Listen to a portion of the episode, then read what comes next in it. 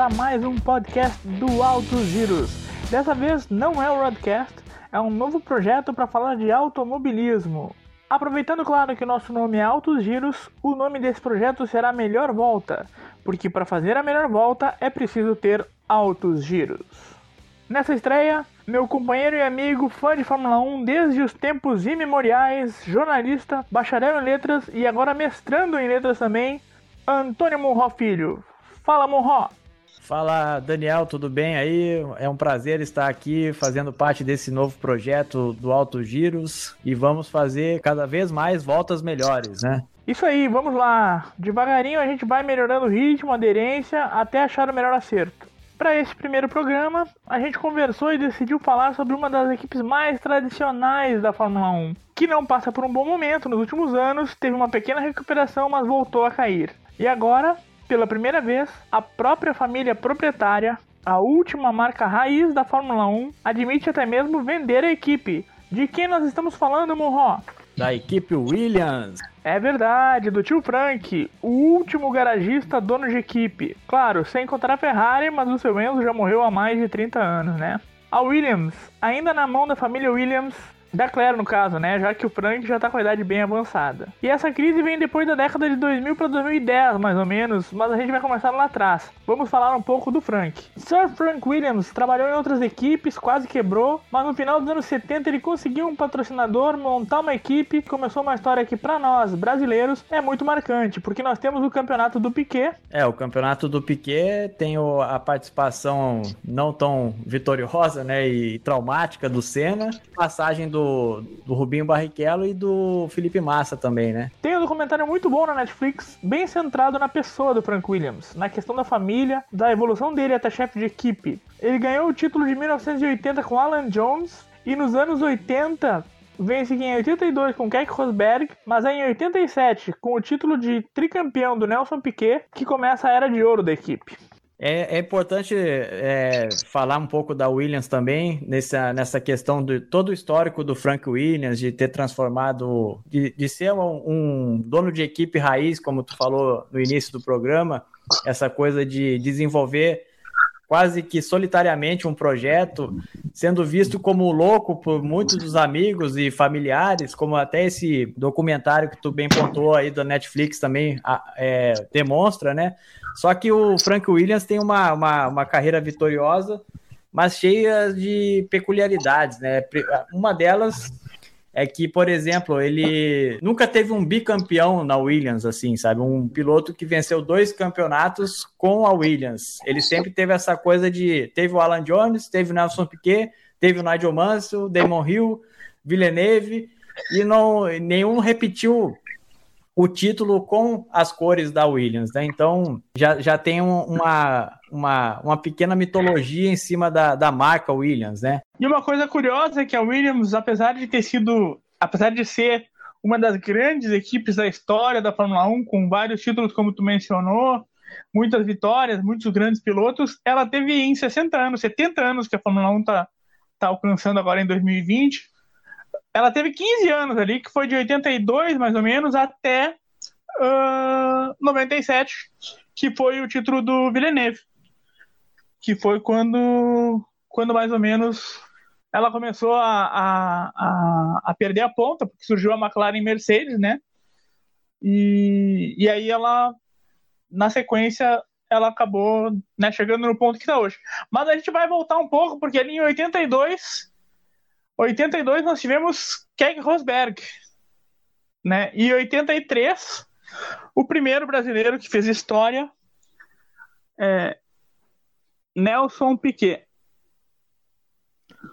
É, e assim, a história da Williams, até o primeiro brasileiro a sentar na Williams para pilotar mesmo, foi curiosamente, foi o Senna lá em 84, pilotando a Williams do Keck Rosberg, né? Então, assim, a, a, nossa memória afetiva do brasileiro com a Williams já começa ali com aquela primeira experiência do Ayrton Senna na Fórmula 1, é, já barbarizando, porque fez a melhor volta do, do circuito na época, e já chamando a atenção de todo mundo na Fórmula 1, né? É, com certeza. Que até o, o, o, que, o que se conta em todas as biografias do Senna é que o Senna teve portas abertas em equipes maiores, mas ele optou por uma equipe menor porque não se achava preparado e não queria queimar etapas, né? Sim. Então ele começa na Toleman e no segundo ano ele vai para Lotus, mas isso já é uma outra história, né? A gente vai sair da, sim, sim. da história da Williams. A Williams, nessa época, tá com o Nelson Piquet, inclusive o Piquet ganhou 83 e 87, é isso? Sim, é 81, 83 e 87, né? Pois é, então, 81 o Senna não estava, 83 significa que quando o Senna entra na Fórmula 1, o atual campeão é o Nelson Piquet, né? E eu me lembro muito pouco, assim, uma das primeiras lembranças que eu tenho da Fórmula 1, eu tinha 5 anos na época, uh, é a comemoração do Piquet no bicampeonato, né?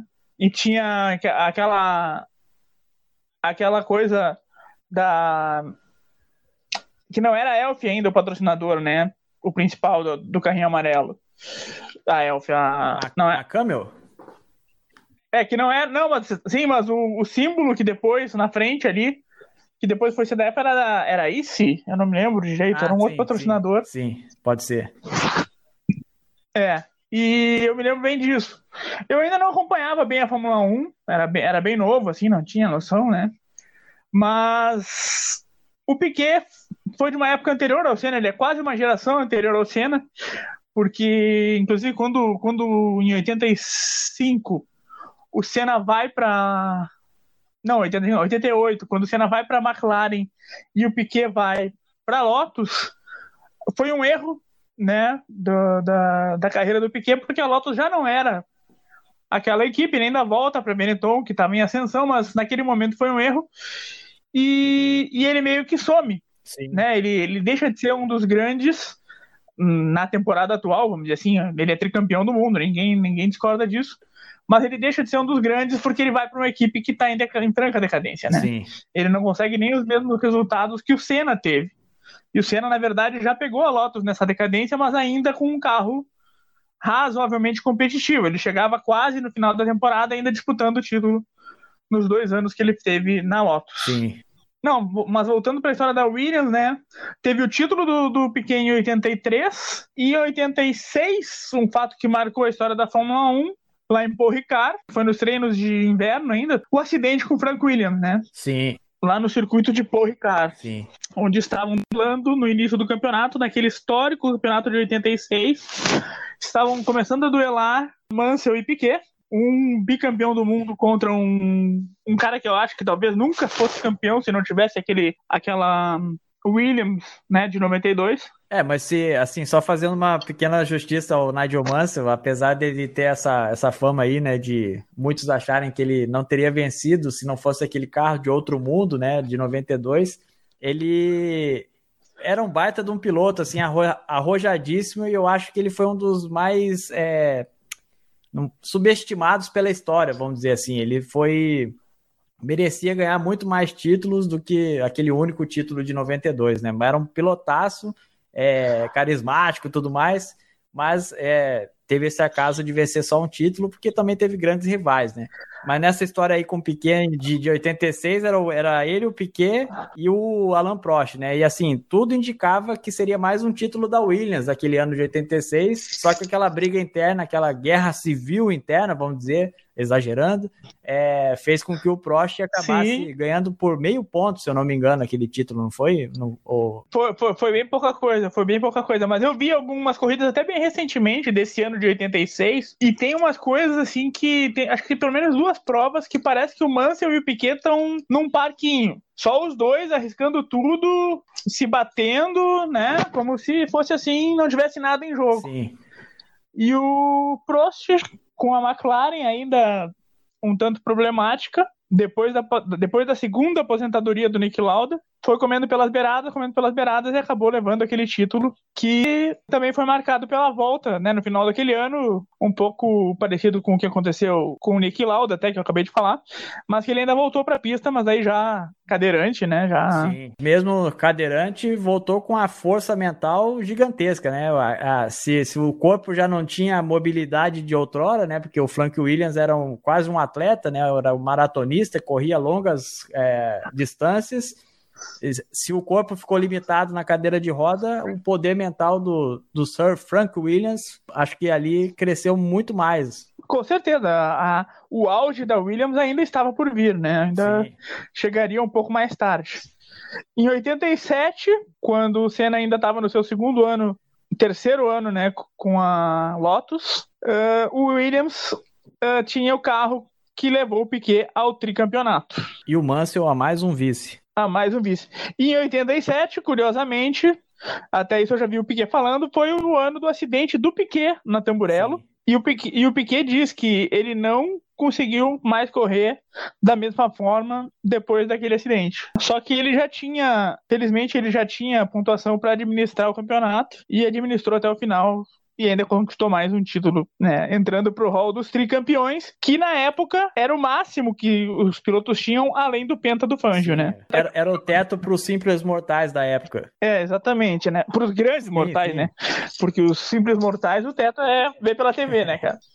Aí nós chegamos a 88, que é o famoso ano das 15 vitórias em 16 provas da McLaren, Senna e Prost uma das maiores rivalidades da história, né? A gente vai falar muito disso em episódios mais pra frente. 89 também, Senna e Prost. 91 Senna e Prost, mas aí o Prost na Ferrari. E em 91, sim, sim é o ano que a Williams, já com o carro mais desenvolvido, volta a brigar com a McLaren. Eu preciso dizer assim que na, na temporada de 91, aquela rivalidade do Senna na McLaren e a Williams com o Mansell, aquela Williams lindíssima que era amarela e azul, que era muito bonita. Sim. É, para mim, assim, memória afetiva de fã de Fórmula 1 foi a temporada mais emblemática da história da Fórmula 1 para mim, porque foi muito bonito ver duas equipes que estavam ali disputando palmo a palmo. A McLaren dominou a primeira metade, depois a Williams começou a crescer na segunda metade de 91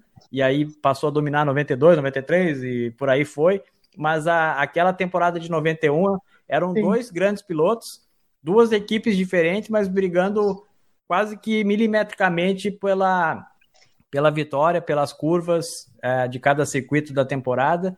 E, e, assim fica aquela, aquela sensação de que foi um, uma temporada marcante pelo fato de ter sido o tricampeonato do Senna, né, que culminou ali com mais um vice-campeonato do, do Nigel Mansell, o terceiro da carreira dele mas foi uma temporada muito bonita por isso, assim. Então a Williams, para mim, como lembrança de grande equipe que foi e que é, na verdade, né, tem um grande nome, um nome de peso, é, como tu falou lá no início do programa também, é a, é a única que sustenta ainda, a, tirando a Ferrari, que tem a mitologia da Ferrari por trás e tudo, é a, a que ainda tem a imagem do, do chefe garagista, né? Então Aquela temporada de 91 para mim foi um, um, divisor de águas.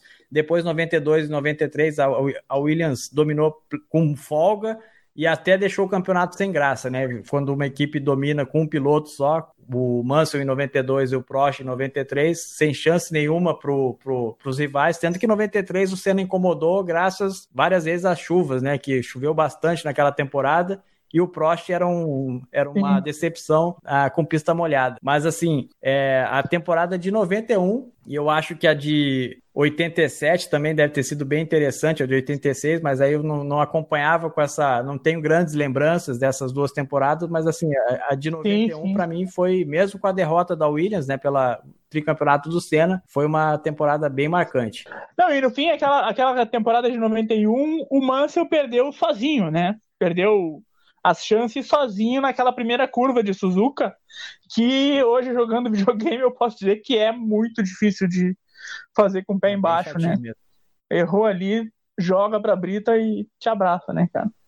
E aí chegamos a 92, que 92 também, além de ser o ano do Mansell, o ano da, da chegada da suspensão ativa, nós temos o até então maior coadjuvante da história da Fórmula 1, o italiano Riccardo Patrese, né, que foi escudeiro do Mansell e depois seria também escudeiro do Prost. Cara, há controvérsias né? nessa questão do maior coadjuvante da história. E hoje eu estava até vendo assim, a, a, um vídeo rápido sobre o Jean Alesi, que venceu uma corrida só, e o Alesi sacudiu a Fórmula 1 quando chegou e já, já rivalizou com o Senna ali na, na primeira corrida dele lá em Detroit, em 91, com a Tyrrell. E e depois só ganhou uma corrida, né? O Ricardo Patrese, coadjuvante ou não, ganhou seis na carreira, pelo menos, né? então, assim, só fazendo uma, uma, uma, não, uma brincadeira uma... aí com o Patrese, que, que, claro, uma... que eu acho que tem outros coadjuvantes aí, mais coadjuvantes que, do que ele. Mas eu, mas eu me referia ao fato de que até então ele era o piloto com mais ah, provas. Sim, sim. Né? O mais longevo coadjuvante, e coadjuvante por nunca ter sido piloto sim. número um, né? Ele, foi, ele só foi ser superado pelo Barrichello, que esse ano ou ano que vem, não sei, por causa do tamanho da temporada, mas pode ser ultrapassado pelo Kimi Raikkonen, aí, né, que tem quase 20 anos de Fórmula 1, impressionante, é, né, cara?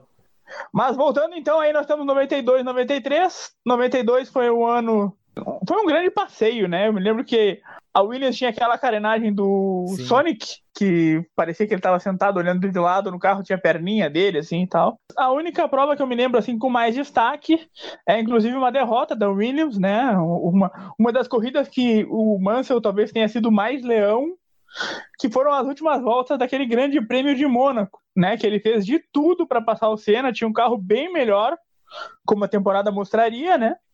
Mas não teve jeito e o Senna conquistou a sua quinta vitória no Principado, igualando Graham é, Hill e, como Mr. Monaco. E fazendo uma brincadeira aí, né, que nem a, a, a gauchada gosta de dizer, o Senna foi uma grande toca da, da Williams né, em, em, certa medida, né, mas, mas essa corrida de, de Mônaco aí de 92, aquela voracidade com que o Mansell foi para cima do Senna naquelas voltas finais, depois de ter feito uma parada urgente no box ali para reparar alguma coisa que, que falhou no carro. Ele, vai, ele vem com tudo, e como tu falou também, jogando videogame hoje é, é, uma loucura andar em Mônaco. E o que o Mansell faz aquilo ali em cima do, do Senna, eu fico imaginando que loucura, como é que não bateu uma roda na, naqueles guarda-reis ali com tamanha voracidade. Né? Não, porque é impressionante. Tem, tem momentos ali na, na curva da piscina, ali no fim do segundo setor, que ele abre de um lado, abre do outro Segura e o Senna é... não deixa, Até né, cara? Não, não, não, não, é, é só um né? erro muito grave para alguém passar em Mônaco, né? Mas assim, a, a, voracidade com que o Mansell foi para cima e, e, sem ter trincado aquela Williams em algum pedaço do guarda-reio ali, é épico. Mas, mas em Mônaco eu acho que com o motor melhor, grudado como ele tava, ali naquela parte da reta e a subida para o cassino, ele teria até condições. Mas na reta, porque essa vida do cassino tem umas. Ela é meio curvada, assim, né? Não é reta, né? Então. Mas na, na reta ali, ela é bem ampla. Tendo o motor, dá para passar. E 93, sim. 93 daí já é a dupla uh, Prost Hill. Isso. Né? Prost Damon Hill. E o Senna faz história em pelo menos duas provas, né? Já com uma McLaren bem prejudicada, seu último ano na McLaren, inclusive. Mas teve o GP do Brasil, que ele acaba vencendo porque o Prost, o Prost vai embora no S do Senna, né, na, na, abertura de uma volta, e ele passa numa ultrapassagem espetacular na chuva, né? Parece que a McLaren ligou o turbo e ele passa para vencer pela segunda vez e última vez no Brasil, inclusive, em 93. Aí chegamos a 94, que era o ano que todo mundo, e todo mundo, esperava uma supremacia absoluta da Williams, apesar de que foi o ano que aí caiu a suspensão ativa. O, o super gênio Adrian Newey teve que se reinventar, e se reinventou, mas ele, naquele momento, ele estava meio meio perdido, o carro não tinha ficado muito bom. Aí nós tivemos o Grande Prêmio do Brasil, que o Senna erra na subida da junção, tem o Grande Prêmio da Ásia, em Aida, onde o Senna é abalroado na primeira curva, numa largada completamente confusa. E tem a famosa corrida a triste, a marcante corrida do dia 1 de maio de 94, no Exato. circuito de Imola. Naquela corrida que começa, aí o Leto e o português, que eu não Pedro vou me lembrar Lamy. o nome agora, Pedro Lamy, exatamente, se batem, né? O Pedro Lamy Inclusive, atravessa que... e arrebentou o tanque Sim. de combustível do Leto, né? E aí a corrida continua, a relargada é com o carro andando. Sim. E nós temos um acidente que vitima a Ayrton Senna. E eu até hoje acredito que ele morreu na pista, mas eles não podiam parar o show. E as revelações Tem... que estão sendo feitas aí com matérias especiais durante a quarentena dão conta de que realmente o Senna morreu na pista, né? Assim, personagens protagonistas daquele momento de atendimento e tudo mais, dando a entender que o Senna realmente morreu no, na pista. E na época, a, o laudo da autópsia apontou morte instantânea, né? dizem as, os, os, rumores Sim. aí que ele foi para o hospital para que não houvesse o cancelamento da, da corrida naquele momento, né? numa das biografias que a gente já leu, tem a história do Berger, né? Que já, já não era mais piloto, eu acho, mas estava acompanhando. E, e, ele vai até a Tamburello, porque a Tamburello ali é 500 metros da, Sim. dos boxes, né? Porque é, é, é na reta, entre aspas, reta de San Marino. E o Berger foi até lá quando soube do acidente e ele diz que quando ele viu, ele achou que o Senna tinha ido, né? Mas ele não ia afirmar nada, né? Ele até falou com a imprensa e tal, mas aí ele, ele procurou manter a, a serenidade, assim, não, vai dar certo e tal, mas ele achava realmente que o Senna já tinha passado, já, já não estava mais entre nós. E uma coisa curiosa é que, e uma coisa que eu acredito, assim, de toda teoria de conspiração, é que o Senna, por causa dos problemas da equipe, ele sentia muita falta do Prost, né? Do, de um rival à altura, de uma competição em alto nível, assim, mas ele se aproximou, né? Eles se falaram no sábado, porque o, o Prost estava cobrindo pela, pela francesa RF1, eu acho, não me lembro. É, da, da, aposentadoria do Prost em 93, ao final de 93, depois de ter sido tetracampeão, o Senna ter sido o único campeão ativo em 94, né? Então, ali já surgindo o Schumacher, que tinha 25 anos naquele ano, o grande nome rival do Senna para 94 seria o Schumacher. Já, já vinha despontando aquele talento ali que depois confirmou aí ser um cara fora da curva. E toda aquela, aquela questão da segurança, né? Quando tiraram todos os aparatos tecnológicos, os carros continuaram velozes, mas perigosos para pilotar, né? E uma coisa curiosa é que no final daquele ano, o Schumacher conquista o seu primeiro campeonato na Austrália, naquela controversa manobra em cima do Damon Hill, que acabou substituindo o Senna na Williams. Era seu companheiro, mas acabou substituindo, acompanhado pelo Coulthard. Mas o Damon Hill, se eu não me engano, vale a pena conferir, mas ele tinha feito seis pontos nas primeiras três provas, nas três provas que o Senna largou, vamos dizer assim e chegou no fim do ano disputando o título. Será que o Senna não teria, com esses seis pontos a menos que o Rio, passando três provas, será que ele não teria chegado lá disputando é, também? Exatamente. Nunca saberemos. Que a gente não, não, não, não vai saber nunca, né? E a, e a outra coisa que essa, esse levantamento sugere é quantos títulos o Schumacher teria vencido se o Senna tivesse vivido até o final da carreira propriamente dita, assim, de encerrar a carreira com ele desejando o fim da carreira, né? Então são perguntas que qual seria claro. o tamanho do Schumacher com o Senna ali mais uns dois, três anos na pista, né? Pois é, o, o Schumacher foi bicampeão, foi. né? 94, 95, né? Porque em 96 nós Damon temos Hill. o título de Damon Hill. Aí já estamos na Williams de novo, depois da supremacia de dois anos e da Benetton. Assim, não, não desmerecendo a história da Williams, mas assim, o Damon Hill, para mim, ele é, é, é, um dos campeões mais controversos, assim, na, no quesito talento, né? Ele tinha um carro bom na mão. Em 96, especificamente, o Schumacher tinha saído da vitoriosa Benetton para ir para a Ferrari, para apostar na história que ele acabou construindo na Ferrari. Mas ali em 96, a Ferrari ainda estava longe da disputa, tanto que o Schumacher nem, nem teve grandes chances naquele ano. Então era um, era um Damon Hill é, mediano, para mim, na minha opinião, Antônio falando, mas a, ganhando aquele título que foi a prova de que um carro bom, sem rivais ali perto, daria uma. transformaria um, um piloto qualquer em campeão do mundo. É verdade. Em 97, a Villeneuve. disputa foi com o então campeão da Fórmula 1, Jacques Villeneuve, né, meus amigos? Esse é o cara. E aí chegamos a 97, né, que é o último ano da Williams campeã, com o então primeiro, aliás, segundo campeão da Indy e da Fórmula 1, Jacques Villeneuve imitando inclusive Nigel Mansell, que já tinha sido campeão pela Williams. É, o homem do cabelo loiro branco, o, o, o cabelo, como é que era? Oxigenado, não era oxigenado, era descolorido. Fez moda Villeneuve, foi um baita piloto, acabou pagando pela língua afiada que tinha, né? Fez algumas inimizades importantes na Fórmula 1, mas foi o último grande ano da Williams, né? 97. Poderia ter sido se a Williams tivesse continuado no topo ali em 98, poderia ter sido o primeiro bicampeão da história da Williams, né? Que era o grande nome da Williams naquele ano. Mas em 98 em diante, a Williams nunca mais foi a mesma.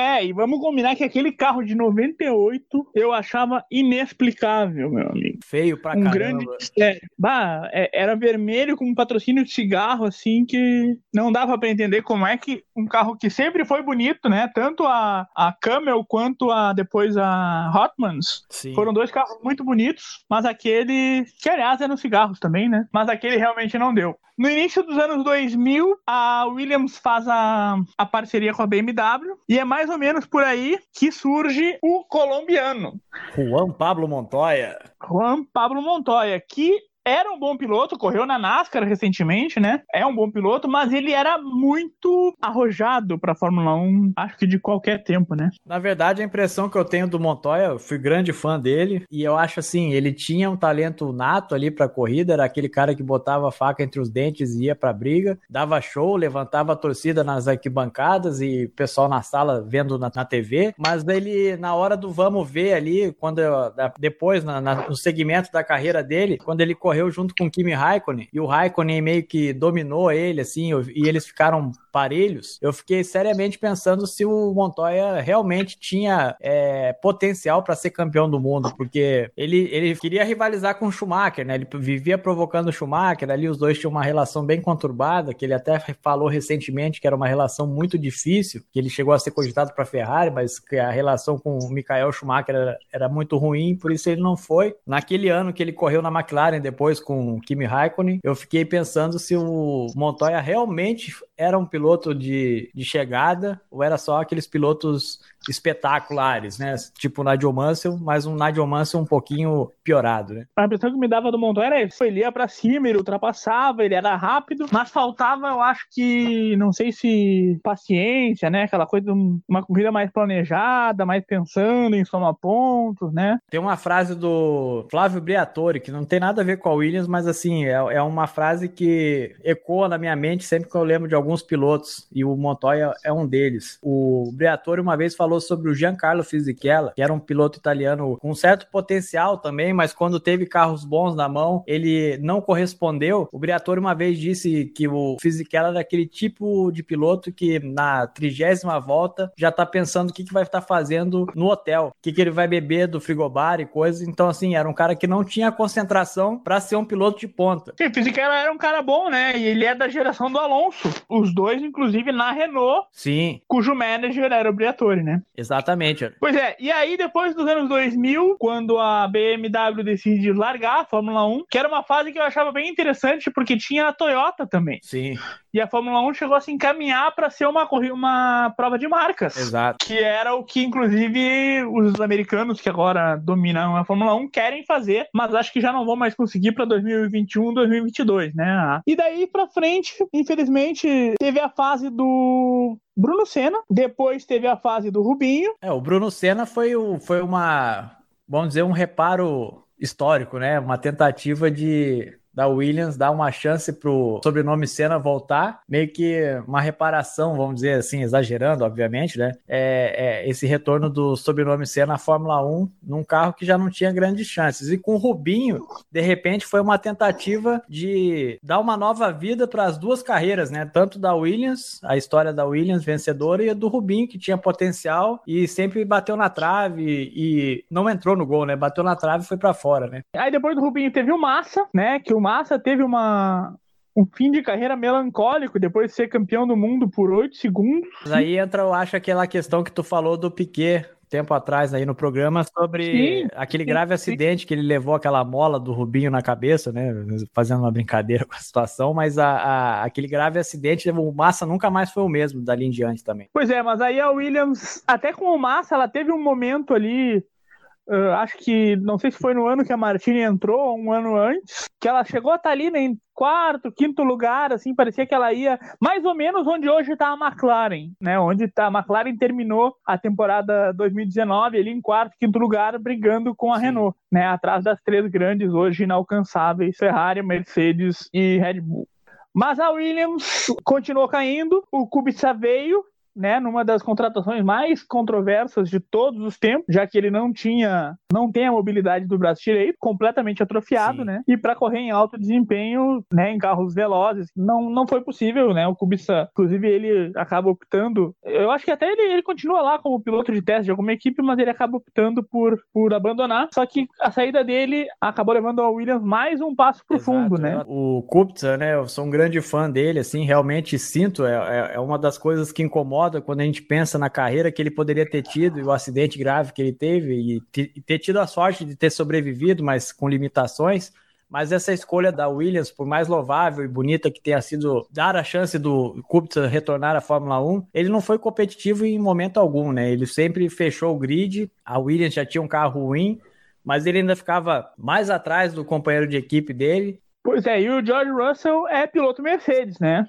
Ele continua sendo piloto Mercedes, né? Como foi o. Ele é até gerenciado, ele é até Hamilton. gerenciado pelo Toto Wolff, né? E o Toto Wolff tem uma das é, prioridades para comprar o Williams, né? Uma das, do, da, das pessoas que tem o, o cartão verde para comprar o Williams é o Toto Wolff, né? Então, assim, tem uma história aí que pode estar tá surgindo em breve, né? Da, do Toto Wolff, do Toto Wolff com, com a Williams, uma aproximação.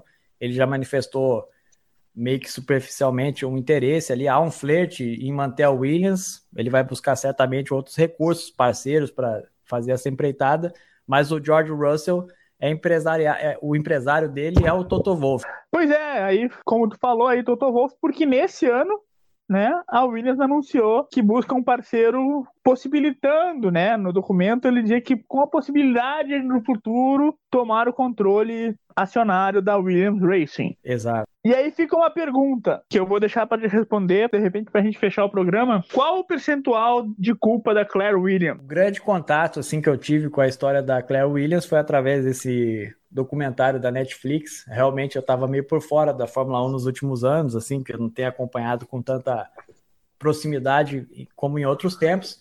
Mas eu acho que Frank Williams sempre foi muito centralizador. Ele nunca foi de delegar grandes funções e é uma das críticas principais que vários pilotos aí da história da Williams fazem hoje para a situação da Williams. Eu acho que a Claire Williams ela, ela paga o preço ainda de certa forma por um, um preconceito. O Hamilton levantou dias atrás é, a questão do racismo na Fórmula 1 eu acho que ainda a, a, figura feminina na Fórmula 1 ainda é vista com um certo preconceito. Eu acho, eu não digo que isso aconteça, mas eu acho que há um, algum nível de má vontade em relação a, a, ao comando da Claire Williams. Não estou dizendo que ela seja fenomenal, que nem o pai, o pai dela tem uma história lindíssima e muito importante, é, com letra maiúscula na, na na história da Fórmula 1, mas eu acho que dentro da família Williams, ela já era contestada por um irmão que inclusive deixou de falar com ela porque esse irmão se sentia no direito de ser o sucessor do pai e quando viu ela assumir, já começou uma espécie de boicote do irmão, assim, em ambiente familiar contra a Claire.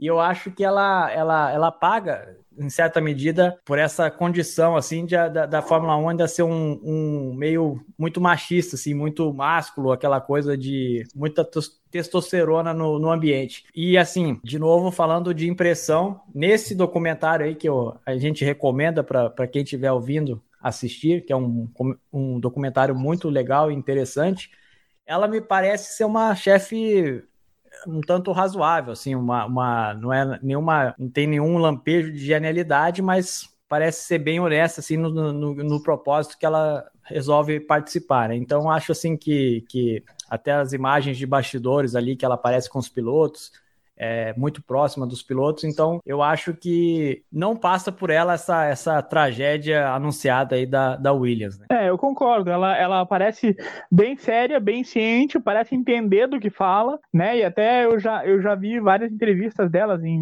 em, dela em momentos diferentes, assim, já como, pelo menos quando ela era diretora da equipe antes do pai sair, Sim. Mas ela sempre mostrou firmeza no que estava dizendo, né? Ela me parece mais, mais faca na bota, como a gente diz aqui no Sul, né? Mais preparada, mas claro, ela, ela pegou a Williams já num turbilhão, né? E uma série de problemas e tal. E certamente a escolha pelo Kubica levou em conta o dinheiro, mas ela sabia que era uma jogada arriscada, né? Enfim, torçamos aí pelo melhor. Eu gostaria muito que surgisse um investidor bonzinho que permitisse que a família Williams continuasse envolvida, né? Mas talvez seja um certo romantismo da minha parte a essa altura do campeonato, que pelo menos mantenha o nome Williams, né? Porque se o Toto Wolff comprar, por exemplo, pode ser a volta da equipe Wolff na época que o Frank Williams ainda era só um gerente, né? Antes dele abrir essa, a própria... essa informação eu não, eu não tenho e, e até se, se confirmando, é, vou, vou aprender com a informação nova aí. Só que a, essa questão,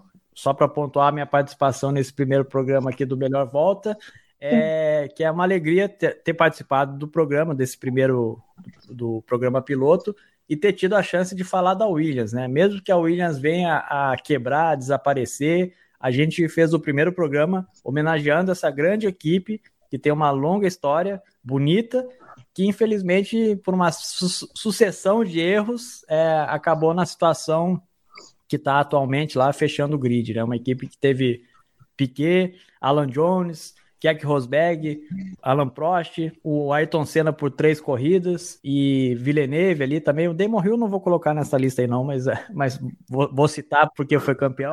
mas assim, tem uma memória afetiva do, do brasileiro, seja o torcedor do Nelson Piquet, seja o torcedor do Ayrton Senna, mesmo como rival do Ayrton Senna, e essa ligação aí depois com o Rubinho e com o Massa também.